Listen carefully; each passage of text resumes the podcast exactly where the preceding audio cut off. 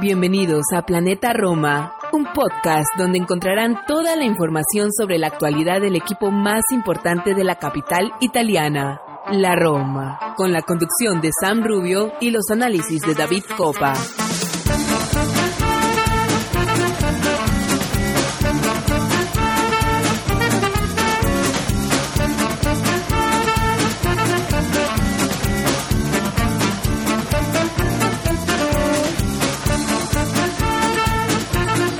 Hola, hola, ¿qué tal? Bienvenidos todos a un episodio más de Planeta Roma Podcast. Hoy, episodio número 222 de este su programa, donde siempre intentamos analizar y ver con pasión y sobre todo con objetividad nuestra querida Roma, una Roma que por segunda semana consecutiva duerme en puesto de champion a pesar de el empate y quizás de no aprovechar un poco lo, la dinámica de la jornada que se está cerrando este lunes eh, con un Empoli Leche y con un Cagliari Sassuolo que cerrarán la, la jornada, pero que no influyen en la parte alta de la tabla, sí en la mitad inferior de esta. Eh, y por lo tanto, como les decía, la Roma por una fecha más dormirá en una mm, posición de zona champion. Eh, y de cara a lo que se viene en la próxima jornada tendremos un Boloña-Roma en el Renato Alara, un Boloña de Mota que sigue volando y en posiciones altas de la clasificación que yo personalmente no recuerdo mucho. Sí, algún periodo con Sinisa Mihailovic eh, estuvieron muy bien, estuvieron en el top 10, pero no lo recuerdo, eh, por lo menos lo que va a decirlo, en una posición tan alta en la tabla. Y vamos a hablar por supuesto, de esto en su momento, pero vamos a hablar sobre todo de lo sucedido este domingo en el Olímpico de Roma con este partido entre Roma y Fiorentina que tuvo de todo, expulsiones, sanciones, goles, buen fútbol, emociones hasta el final y muchísimos detalles. Así que vamos a comentar sobre este Roma Fiorentina y por supuesto no voy a estar solo, voy a estar acompañado de nuestro queridísimo Santi Boys para comentar y analizar eh, minuciosamente lo sucedido en la grama del Estadio Capitolino. Así que sin más dilación, vamos a una pausa y enseguida volvemos para comentar este Roma Fiorentina.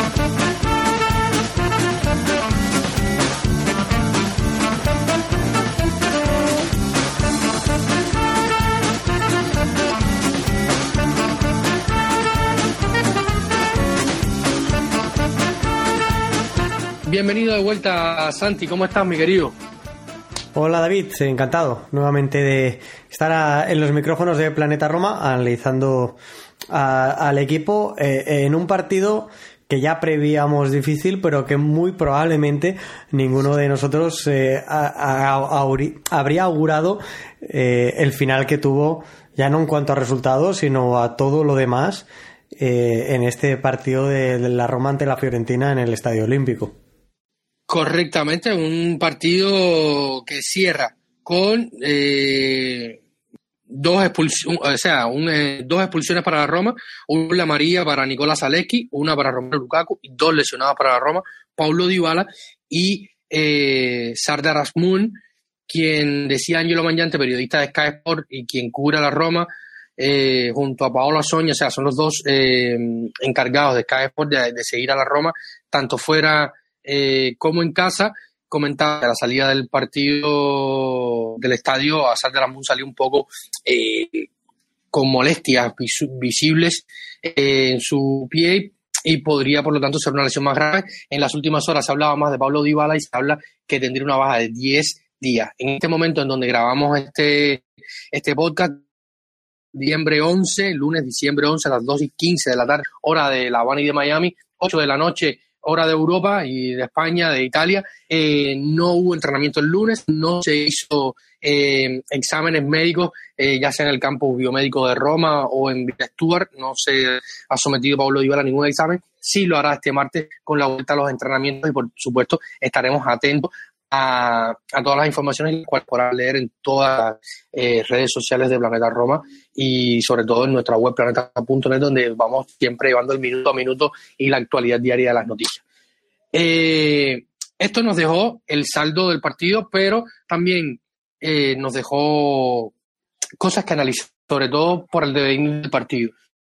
Santi, si te parece bien, comenzamos por el, por el 11, un 11 que eh, a última hora tuvo algún cambio, sobre todo siguiendo las noticias que se venían diciendo, se decía que Pellegrini no estaba bien, que se vio en el campo que no estaba todavía al 100% de su capacidad eh, física, hubo algún que otro, alguna de otras silbatinas en el Olímpico para, para Pellegrini. Eh, salió eh, de inicio el capitán, quien no lo había hecho contra Sassuolo en el Mapei ni contra el Servet en, en, Suiza y había entrado en ambos partidos eh, desde el banquillo. Volvió a la titularidad eh, eh, Pellegrini con Rasmus Christensen, que se ganó a pulso después de ese 15-20 minutos en el Mapei donde cambió el resultado, y de Nicolás Zaleski, un poco por decisión técnica, un poco porque Spinazzola, quien arrancó el banquillo en el calentamiento previo al partido con la Viola, se lesiona y no podría ni siquiera entrar. Por eso también un poco José Mourinho eh, le dio largo y tendido al juego de Nicola en el campo con una amonestación y viendo cómo estaba yendo el de cruzar de partido, porque no, no por como el pitó el árbitro, sino porque fue un partido con mucha intensidad. Eh, no solo con balón, sino también sin balón, Santi. Eh, estos fueron los grandes cambios del partido, porque el resto fue igual, Mancini, Llorente Indica, Rui, Dybala y Romelu Lukaku con los siempre fieles escuderos del medio campo, Cristante y, y Paredes. Un once que, en concordancia con lo que veníamos hablando eh, en las previas, en los últimos partidos, es consecuente con el trabajo que está haciendo José Mourinho día a día en Trigoria y también con el juego del equipo. Absolutamente, y creo que, bueno, tú comentabas la, la situación del danés, de, Rasmus Christensen. Eh, yo aquí tenía bastante más dudas. Para mí, una actuación aislada nunca puede justificar eh, la presencia en un once titular. Sí, un trabajo continuado eh, durante la semana, que en este caso nosotros no somos capaces de apreciar. Pero, pero por lo demás, para mí pocas, pocas sorpresas. yo venía ya demandando que Pellegrini entrara de titular de a poco y, sinceramente, yo soy muy crítico con el rendimiento deportivo de, de, Pellegrini, pero de la misma forma te digo que cuando el capitán está a un 60-70% de lucidez mental, que creo que es principalmente el problema más grande que tiene, la continuidad desde esa perspectiva, desde ese aspecto, el, el juego mejora. Y creo que que, es indispensable. En el partido contra la Fiorentina hay dos partidos eh, dentro del mismo para la Roma, uno que dura 25 minutos y otro que dura desde el minuto 26 del encuentro hacia, hacia el final del mismo, eh, tiempo, tiempo añadido incluido. Y durante esos primeros 25 minutos en los que está Paulo Dybala durante el terreno, eh, en el terreno de juego,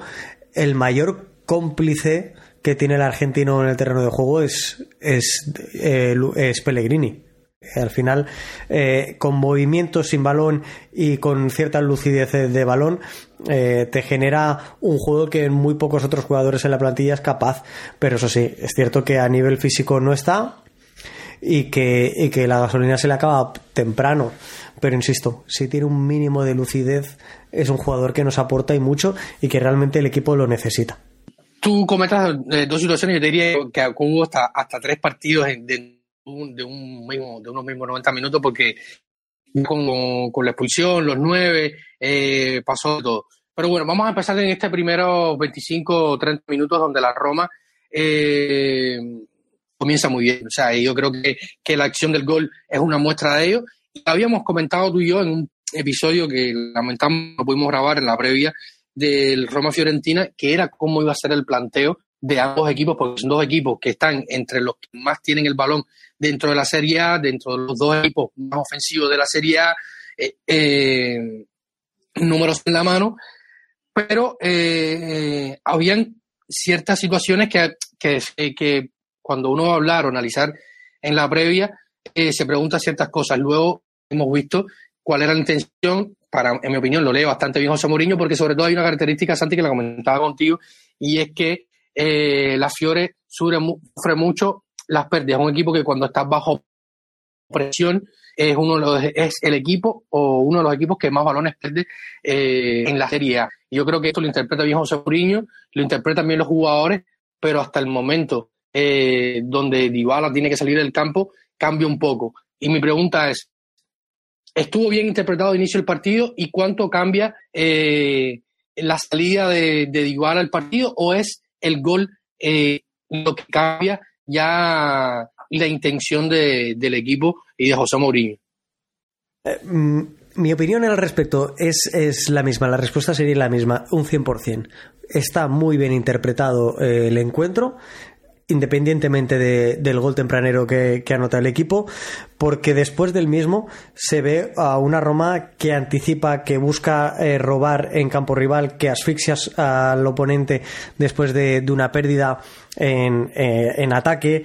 que, que trabaja muy bien digamos, en la columna o el hilo que va de Llorente, Cristante, Dybala Pellegrini. Esos cuatro jugadores enlazan pases constantemente, lo hacen por carril o por pasillo interno, que es muy complicado, y lo hacen a mucha velocidad, sin filtrar los balones, con mucha precisión. Y la Roma, en esos primeros 25 minutos, borda un juego,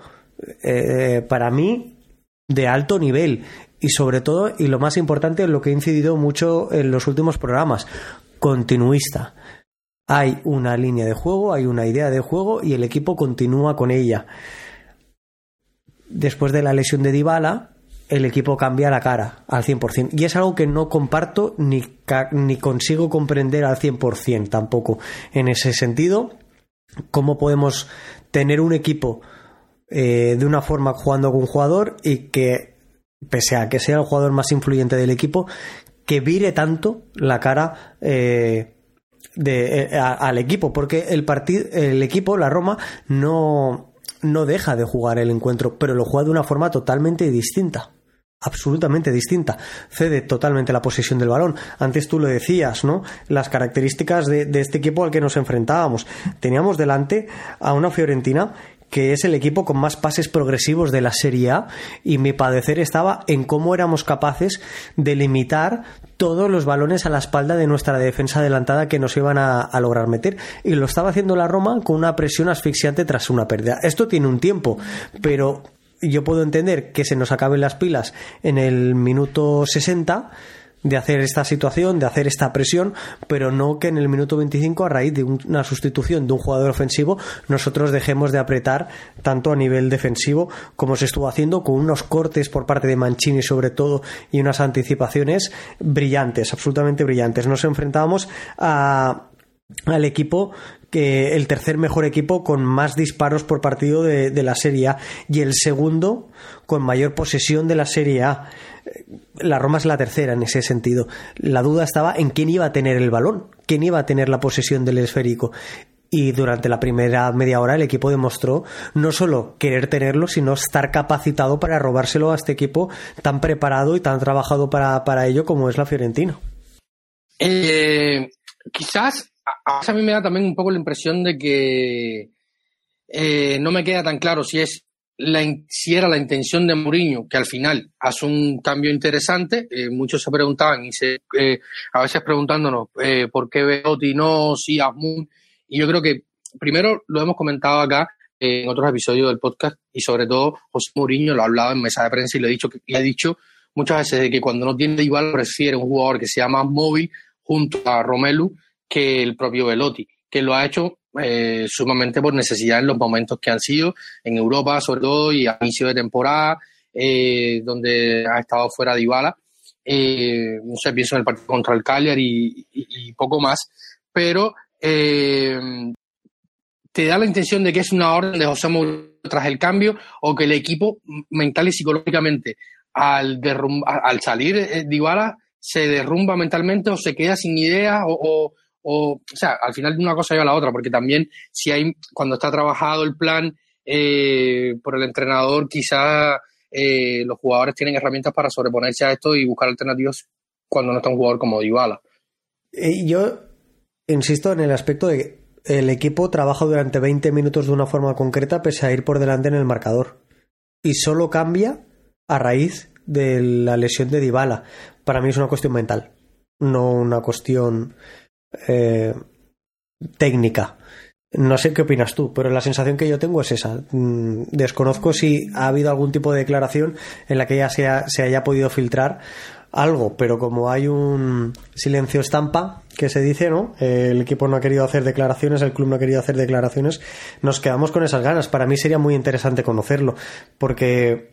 porque eh, la actitud tanto con balón como sin balón de la Roma cambia muchísimo y le deja tanta cancha a la Fiorentina que pasamos de ser un equipo que asfixia al rival a ser el equipo asfixiado en ese momento en el partido. No sé qué opinas tú al respecto, si, si crees que es como, como yo creo una, una cuestión más actitudinal, una cuestión mental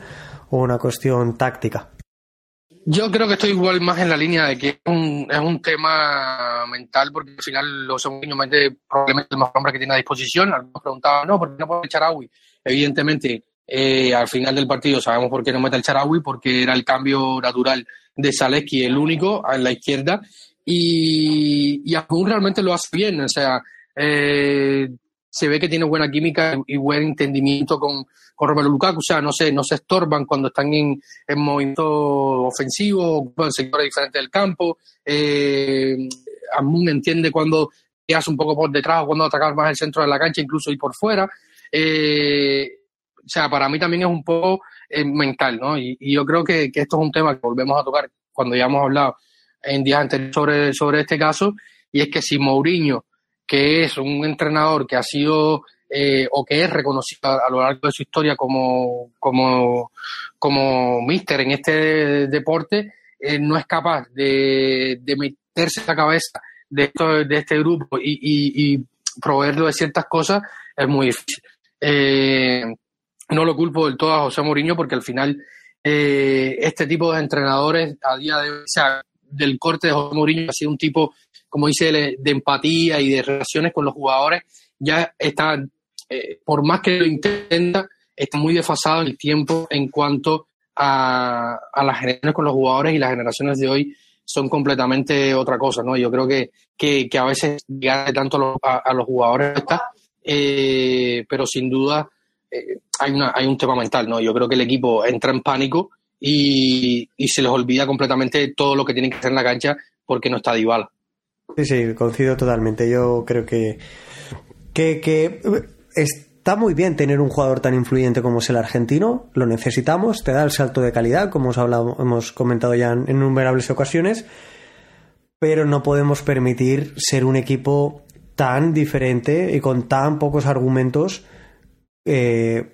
cuando no está el argentino respecto a cuando sí que lo está. Yo creo que aquí hay que darle una vuelta a ese aspecto mental y psicológico si realmente es este el que desde el que se produce. Sin, sin duda alguna, Santi. Y difícilmente lo paremos porque eh, José Mourinho, es un hombre que genera tanta polémica, eh, y la prensa cae en esto y, por ejemplo pasa lo que pasa en la, el partido en la mesa de prensa previa al partido con Fiore donde se va a hablar más de su encuentro con el fiscal general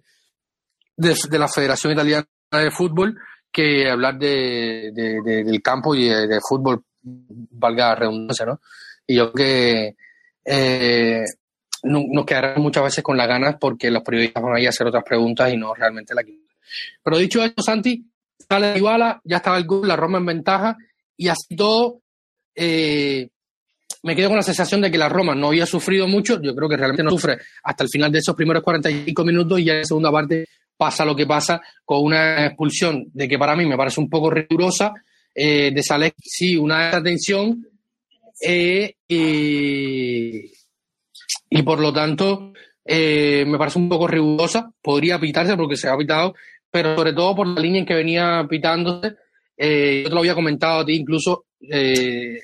la situación de, de, Alfred Duncan, que después José Mourinho este, este lunes compartió algunas fotos, me parece un poco eh, que pitó algunas cosas y otras no, pero bueno, eh, al final la expulsión está y, luego pasa lo que pasa.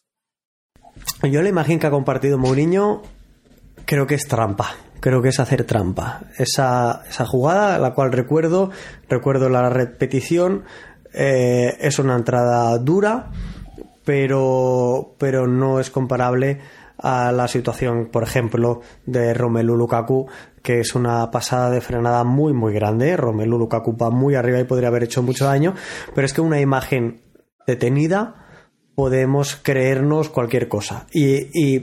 esa imagen no hace justicia a la realidad. Eh, es lo que opino. ¿eh? Creo que el arbitraje estuvo correcto. Creo que las dos expulsiones de la Roma son dos expulsiones. Y, y creo que, que, no nos perjudica el arbitraje. Lo opino de verdad.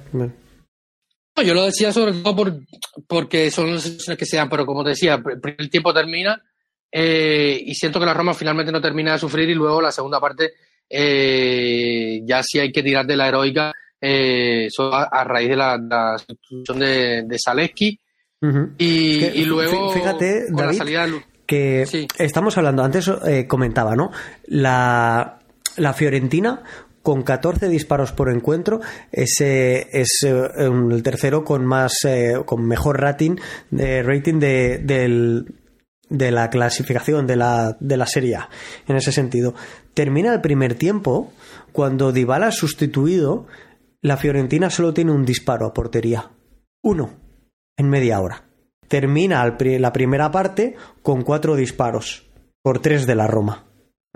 Pero aquí hay un cambio muy significativo de un antes y un después, de cómo es el primer tramo de, la primera parte y cómo lo acaba siendo el segundo tramo en el segundo tiempo la Fiorentina se dispara con 10 con valga la redundancia, con 10 tiros a portería, 10 tiros totales sobre uno de la Roma, que casi está para darnos la victoria, la verdad. Pero acaba con, con 14 disparos a portería, eh, o en total, de los cuales 8 van a portería. Una estadística en consonancia a lo que viene haciendo durante toda la temporada, pero que después de ver el partido es más que evidente que viene condicionada por la situación que se va dando. La primera de la Roma, dar no uno, sino varios pasos atrás, renunciar a la posesión del balón y luego encontrarse con dos expulsiones, como son la de Salewski y la de Lukaku, que realmente a nivel de lo que estamos hablando no es no, no, no, es significativa porque se produce ya a apenas 10 eh, minutos de juego, ¿no? Eh, para el final del partido. Pero quiero destacar, la Roma, incluso dando esos pasos atrás, defensivamente, sí consigue sostener un encuentro, no le pierde la cara al partido. Defensivamente se estrecha muy bien en el primer tiempo limita a centros laterales a la Fiorentina cuando no es su fuerte. Oye, ¿qué nos puede pasar? Sí, nos pasó en ese mismo partido que nos hicieron un remate. Pero salvo ese remate que lamentablemente acaba en gol para nosotros, eh, la Fiorentina se estaba dedicando a hacer centros laterales, que no, que no es un juego fuerte. El juego fuerte de la Fiorentina es combinar por pasillo interior y conseguir eh, disparos a portería muchísimo más francos de lo que lo estaba consiguiendo delante de la Roma. Entonces, el primer tiempo, pese a haber dos caras muy diferentes de la Roma, porque ofensivamente deja de existir a partir del minuto 25, eh, defensivamente sostiene muy bien a, la Fiorentina, pero lo hace muy, muy bien. La sensación que me queda, sinceramente, Santi, después de, ver el partido, es que eh, era un partido donde que si no hubiera pasado probablemente la lesión de Dybala, eh, la Fiore la tenía bastante difícil para sacar los tres puntos. Eh, es la sensación que me queda. Sobre todo, después, de la primer, después del primer gol pensé que iba a terminar en goleada. Fíjate lo que te digo. Porque vi una Roma tremenda aplicando conceptos, ideas y, cubriendo el campo y comiéndose la fiore eh, en uno y otro aspecto. Pero no me extraña. te voy a decir? Luego pasó lo que pasó. Es que me, parece, me parece lo normal. Yo insisto, eh, eh hasta la lesión de Dybala, la Roma dos tiros a portería, la Fiorentina uno, la posesión eh, también estaba bastante igualada yo creo que, que, el equipo, además, es que defendiendo muy bien, muy hacia adelante, viviendo en campo, en campo rival. Durante el primer tiempo, eh, las estadísticas de tiempo jugado según zonas del campo no son en campo de la Roma. Eh, hasta ese momento, las estadísticas, cuando yo las consultaba durante el partido, eran evidentemente opuestas a cómo acaban, acaban siéndolo en el cómputo global del encuentro. Con lo que hasta la primera media hora de partido, el equipo hace un partido sensacional que creo que luego baja a, posiblemente a notable, pero, pero sigue siendo una primera parte buena y coincido contigo. Yo es que creo que si el equipo hubiera seguido en esa tónica, difícilmente se nos hubieran escapado los tres puntos que realmente por el calendario que tenemos, que tenemos nos habrían ido muy bien. Eh, sin duda. Y hablando de individualidades, creo que vale mucho la pena y, debe ser mencionado Rui Patricio, gran partido de Patricio, que después de un inicio de temporada difícil, como lo fue para probablemente todo el plantel, creo que salvo Velotti, en ese inicio de temporada, o sea, hablo cuatro, primeros cinco partidos, eh, el resto estuvo mal, eh, incluido Rui, y eh, hizo un gran partido Rui Patricio ante la Fiore en todos los aspectos. Eh, fíjate, David, hay una de, las estadísticas, intento aportar datos relativamente eh, objetivos. Hay uno de ellos que, se utiliza a día de hoy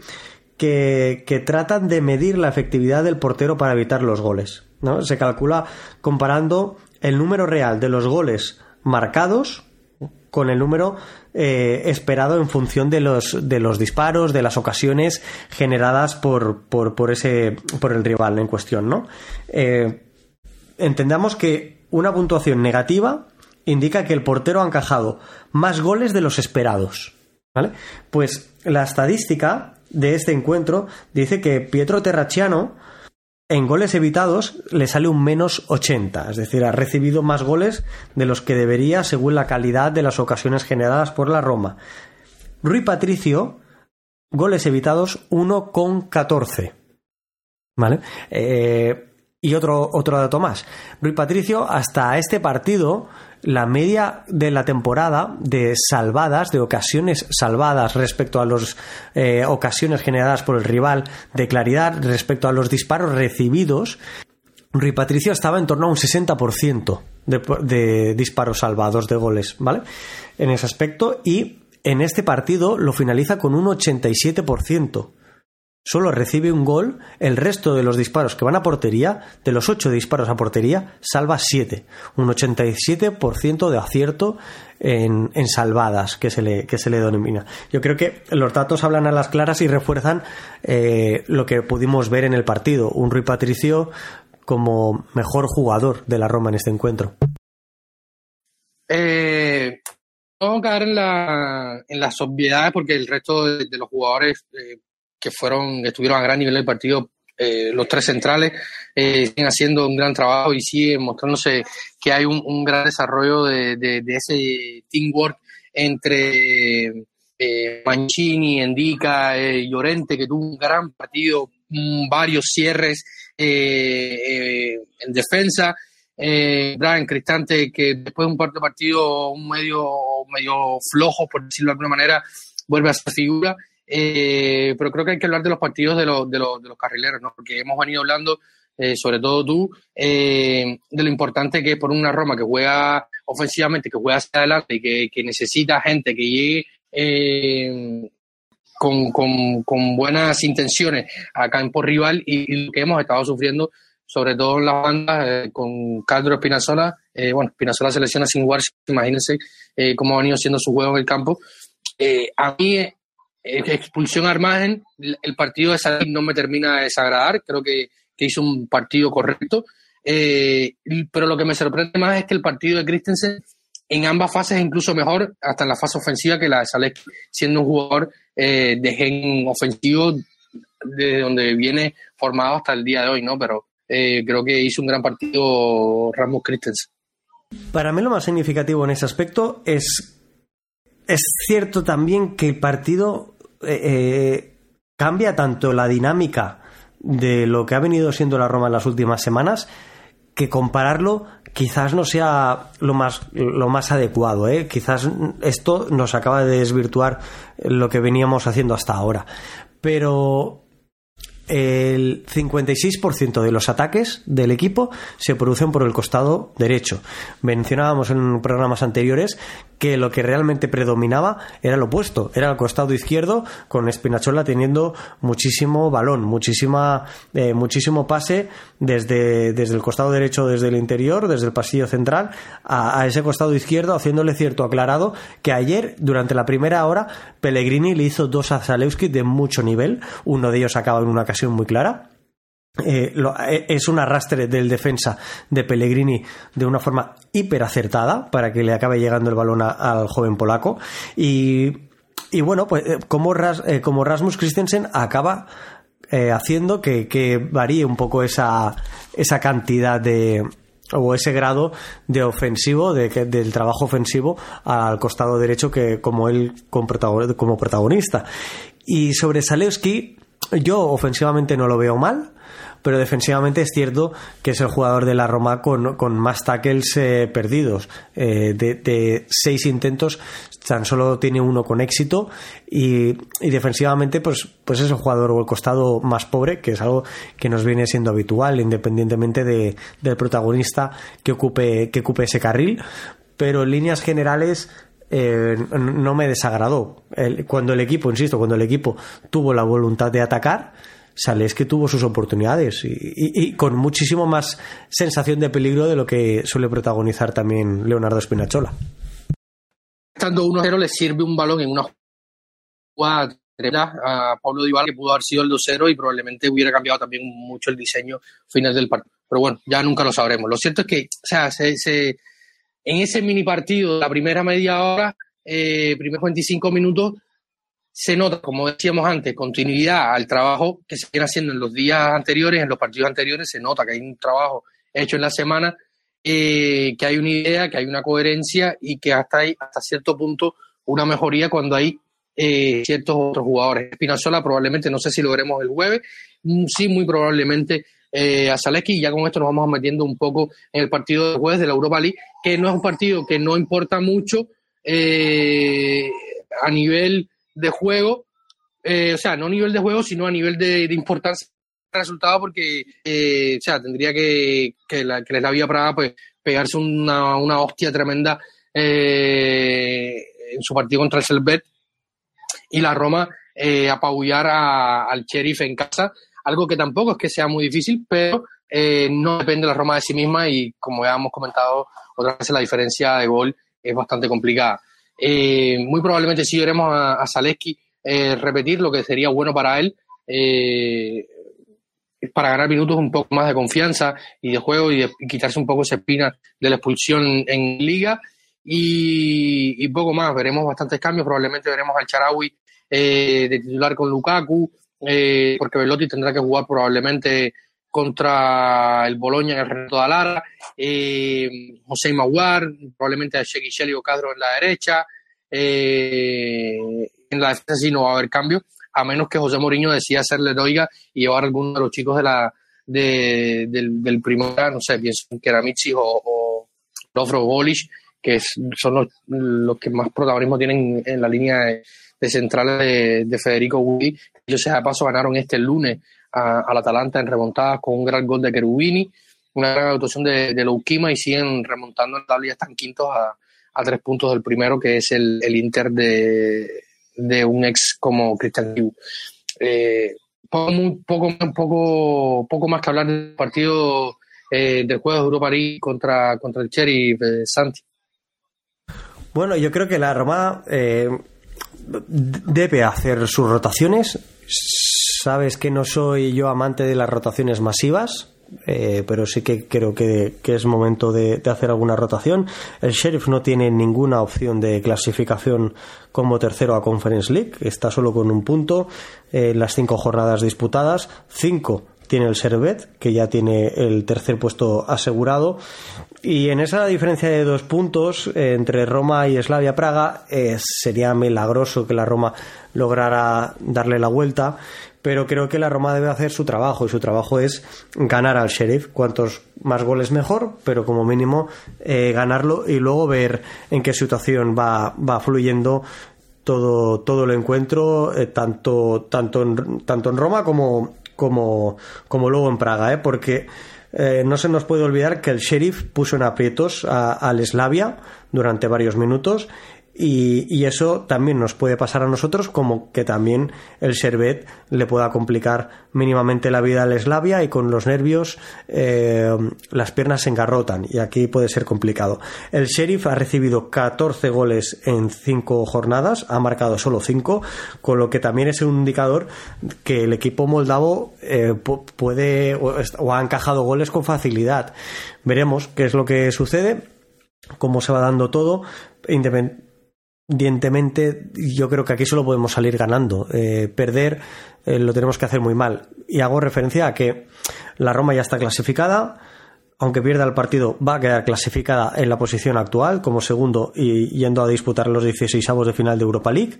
Y solo podemos ganar. O, ganamos unos octavos y nos ahorramos dos partidos, o nos quedamos como estamos. Y a partir de aquí tienen que salir jugadores a jugar con menor cantidad de minutos, aprovechar para darle descanso a aquellos que sí que lo vienen teniendo, eh, y que bueno, que los Cheli, que es Villar y compañía vuelvan a dar una, buena, una buena nota intentando, insisto, en ganar el partido y ganarlo por el máximo número posible de goles. Y, nada más, es que no hay más vuelta de hoja aquí. Sin duda alguna, Santi, y pensar sobre todo en la próxima jornada, jornada, eh, como ya hemos anticipado, de visita al Renato Dalara para jugar contra el Boloña. El Boloña de eh, Thiago Mota, que en este momento ancla quinta en la tabla, empatados con puntos con la, con la Roma, ambos con 25 puntos. Una jornada de serie que tiene reservados partidos como el Genoa Juventus, en el Luis Ferrari, eh, Napoli Cagliari, hablando de los que están arriba, un Milan Monza en San Siro, eh, un Lazio Inter en el Olímpico y un Bologna Roma, además de, un Fiore Verona, un Udinese Sassuolo o un Torino Salernitana que, que no, no están tan ligados a lo que puede hacer la Roma, sí con el resto, eh, sí el partido del Inter, sí el partido de la Juve, sí el partido del Milan y el propio Roma Boloña, eh, además de los encuentros del Napoli. Por lo tanto, va a ser un partido complicado a un rival eh, que viene las cosas muy bien con Thiago Motta y que la Roma tendrá fuera a Zaleski, fuera a Romero Lukaku por expulsión y quedará por ver la situación de Pablo Dybala. Se dice que, como decíamos al inicio, no es tan grave, pero que podría estar hasta 10 días fuera y José Mourinho reservado directamente para el partido contra el Napoli en el Olímpico de la fecha número 17 de la Serie A. Eh, veremos cómo lo entiende José, que, probablemente lo haga como nosotros, teniendo en cuenta de que el partido contra el de la sea probablemente tan difícil que el partido contra el Napoli en casa, Sanz. Sí, bebé, yo me espero un partido muy duro. El Bolonia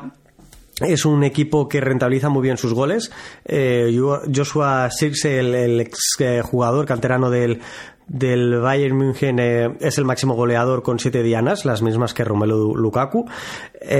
pero el equipo no, no, no, no marca tantos goles como la Roma, pero sí que encaja muy pocos y por lo tanto lleva a los partidos a, marcadores muy bajos y también lo hace con un viejo conocido del equipo como es, como es Lukas Skorupski, que yo siempre he sido eh, muy fan del portero polaco, siempre, siempre me ha gustado mucho, desde aquella cesión que tuvo al Empoli bordando un nivel muy alto en el equipo toscano, en el equipo churro, eh, siempre, siempre ha sido un jugador fetiche para mí Skorupski y esta temporada vuelve a tener muy, muy buenas estadísticas, vuelve a tener muy buen nivel y sensaciones. Antes os hablaba del porcentaje de salvadas de, de Rui Patricio. Os mencionaba que ha estado en un 87% en este último partido ante la Fiorentina, pero que realmente su media de la temporada se sitúa en un 60% aproximadamente hasta la fecha, ahora mismo en un 67%. Pues el Bolonia lo tiene de un 82% de salvadas. Habla a muy, muy, muy, muy bien de la portería y, habla muy, muy, muy, muy bien del equipo en conjunto en cuanto a lo trabajado que está por un Thiago Mota que también ha subido no sus prestaciones, sino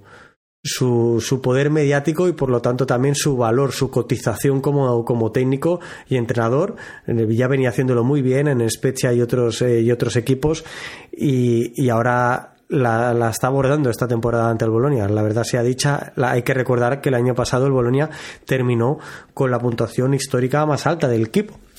Y, este año no solo no ha continuado con ella, con esta tendencia, sino que la ha aumentado.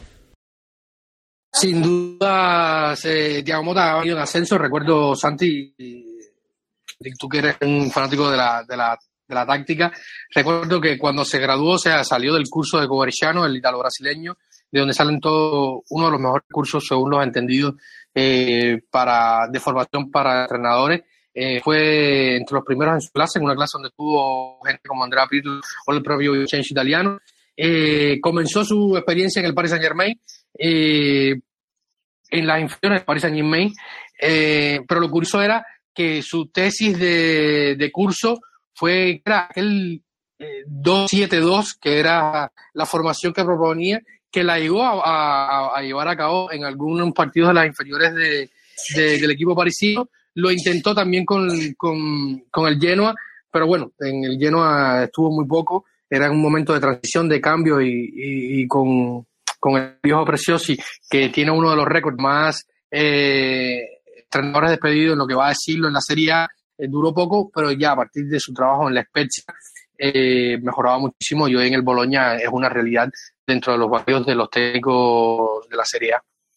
Eh, bueno, todos los genios tienen fumadas importantes y aquella de Tiago Mota lo fue y, lo fue grande, porque yo recuerdo hacer esa lectura de la estructura del equipo, no de atrás hacia adelante, como es eh, lo convencional, sino, sino de izquierda a derecha o derecha a izquierda, de hacerlo de forma lateralizada por aquello de, ese número que finalmente acaba saliéndole, ¿no? Eh, una rareza que, ahí quedó como, como, como tal, como rareza como tal. Lo, tú lo has dicho, estuvo nueve partidos solo en el Genoa, luego una temporada en el, en el Spezia y, y, esta ya es su segunda temporada en el Bolonia, insisto, mejorando de, de a poco, de año a año, a un, a un entrenador que como jugador tuvo, tuvo muy, muy, muy buena carrera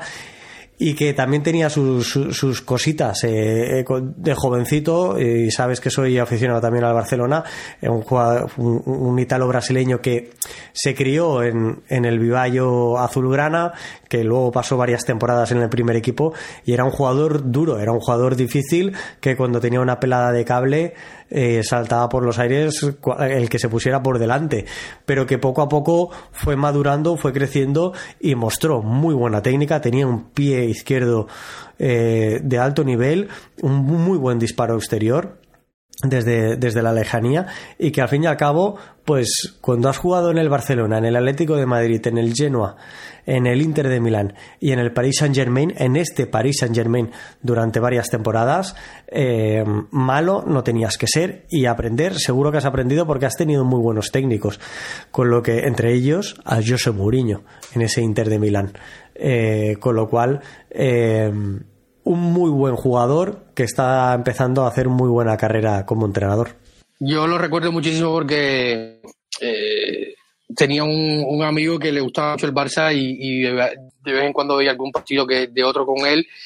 Y recuerdo a un jovencísimo, digamos, espigadísimo, con un porte tremendo y que cuando tenía, que era durísimo, como decías, y cuando tenía el balón en los pies no era un tronco, era un jugador eh, importante después las lesiones, el fútbol lo llevó donde lo llevó, pero era un jugador que jovencito apuntaba muy buenas. Y sí recuerdo una entrevista, no me acuerdo de uno de sus jugadores que le decía esto mismo, ¿no? Que recordaba muchísimo a, a José Mourinho, sobre todo por esto, que algo que menciona mucho José, que es la empatía que es un tipo que se preocupa mucho por el entrenador, por, su jugador, que como entrenador está siempre atento no todos los detalles que pasan dentro del campo, sino también lo que pasa fuera de este, eh, como hace José Mourinho, que hemos tenido muchísimas muestras eh, con los jugadores de la Roma, eh, tanto de las inferiores como del primer equipo, y esto denota la importancia de los entrenadores que uno tiene al final y de los maestros que uno tiene. Y duda alguna, Santi, eh, cuando tienes unos buenos maestros, al final el resultado se ve eh, en el campo y pienso, por ejemplo, en gente como, como Xavi Alonso que debe estar en el, en el top 10 de jugadores que ha tenido mejores entrenadores en su carrera y al final los resultados están sobre el campo. Pero bueno, de esto vamos a estar hablando más adelante. El próximo viernes estaremos acá en los micrófonos de Planeta Roma Podcast para comentar lo sucedido en ese partido de Europa League entre eh, la Roma y el Sheriff en el Olímpico y también estaremos dando una mirada un poco a lo que pasará eh, en el Renato la ya con más profundidad, con más números en la mano y teniendo también más eh, información primera mano de lo que va sucediendo en la semana con los entrenamientos con el equipo, la evolución de los jugadores que están tocados y también dando una pequeña mirada a lo que pasará el próximo lunes 18 de diciembre en las urnas de Nión de donde se efectuará el sorteo de la fase KO de la Europa League 2023-2024 y donde pueden haber más de un coco para la Roma Santi. Sí, sí, veremos eh, y esperemos tener suerte porque avanzar en competición europea se ha mostrado como como una prioridad eh, en, la estancia de José Mourinho en la Roma. Hace bien poco hacía referencia a ello, de que ojalá fuera eh, el técnico que consiguiera que la Roma llegara a una tercera final europea de forma consecutiva, por lo que ahí ya dejaba bien claras sus prioridades y, ojalá podamos seguir avanzando por ahí sin descentrarnos demasiado de la liga, porque veo muy, muy, muy importante y necesario, sobre todo a nivel anímico y mental, no caernos de esa, de esa cuarta posición que, podemos marcar el límite como, como objetivo de esta temporada. Ya lo había dicho el propio José Mourinho que no será un drama, esperemos que no lo sea, eh, jugar un partido contra un equipo de fase de, viene de Champions en el Olímpico, porque al final del Olímpico va a estar eh, repleto hasta la bandera, como siempre ha sido. Eh, y intuyo que lo dice un poco más antes, sobre todo pensando en esto, en el momento en que vive la Roma y que en febrero puede ser otra completamente la sintonía y la música del equipo pensando en, el, en la parte final de la temporada. Porque si la Roma es capaz de sostenerse hasta febrero, en estas posiciones y anclar definitivamente en Champions, evidentemente la tensión y la importancia que se le dará a ese partido probablemente sea diferente a la que se le ha dado en los últimos años, porque no solo con José Mourinho, la Roma, de hecho, en los últimos 12 años ha pasado todas las fases de grupos de las competiciones que europeas ha estado, sea Champions League, sea Europa League o sea Conference League. O sea que la Roma, en los últimos años, donde el calcio generalmente ha sufrido en Europa, eh, al margen de lo sucedido la temporada pasada, siempre ha sido protagonista eh, en competición europea. Sí, y, con, muy buenas prestaciones, como comentas. Y es que eh, creo que, el equipo tiene esa prioridad de competición europea. Y como tú mencionabas, que no me parece algo ridículo, ni muchísimo menos. Cuantísimas veces hemos hecho un pronóstico después de tener este, este sorteo que vamos a vivir dentro de unos pocos días y dentro de dos meses por una lesión, por una incorporación en el mercado invernal o por cualquier otra circunstancia, una mala racha que acaba con un entrenador despedido, eh, ese, ese pronóstico queda absolutamente desfasado y te ves con la necesidad de darle la vuelta al mismo, ¿no? Con lo que eh, importante dejar ya aparcada la, Europa League y ver en qué situación estamos en el mes de, febrero cuando tengamos que afrontar eh, esta situación sin hacer ahora demasiadas conjeturas, porque muy probablemente si tenemos la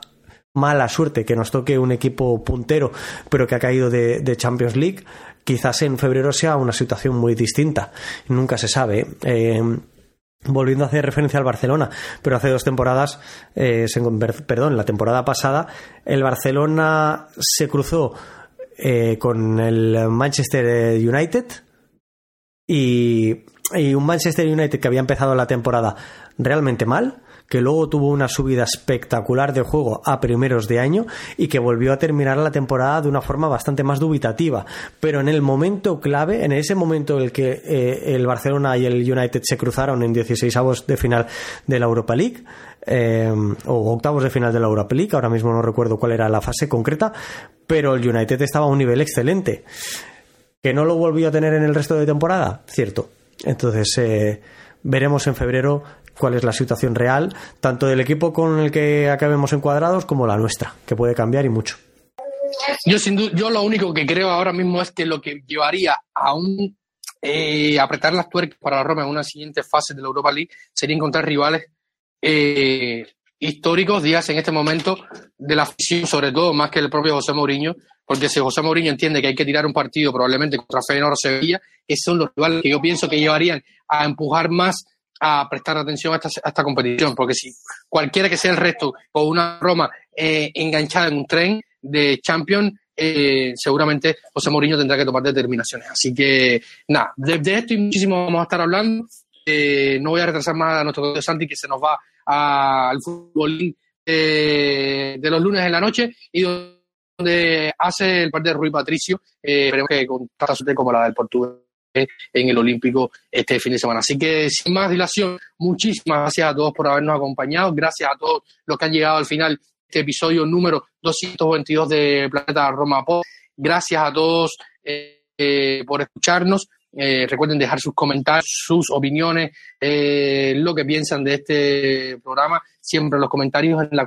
en cualquiera de las plataformas que sean que escuchen nuestro, nuestro episodio. Un saludo para usted, un saludo para nuestros Patreon que siempre están y con los que siempre estamos en contacto a través de nuestro grupo eh, particular de WhatsApp de Patreons que al que puede acceder si entra en patreon.com slash planeta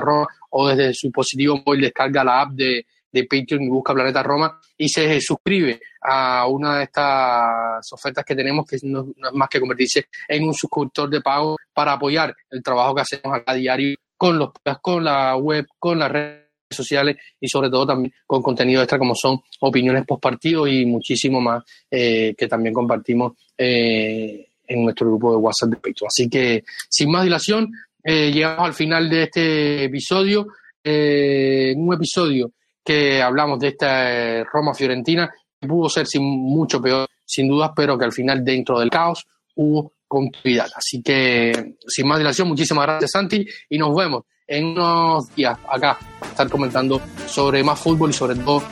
eh, sobre lo que nos apasiona, que es nuestra querida Un saludo y recuerden que siempre lo más importante es Forza Roma.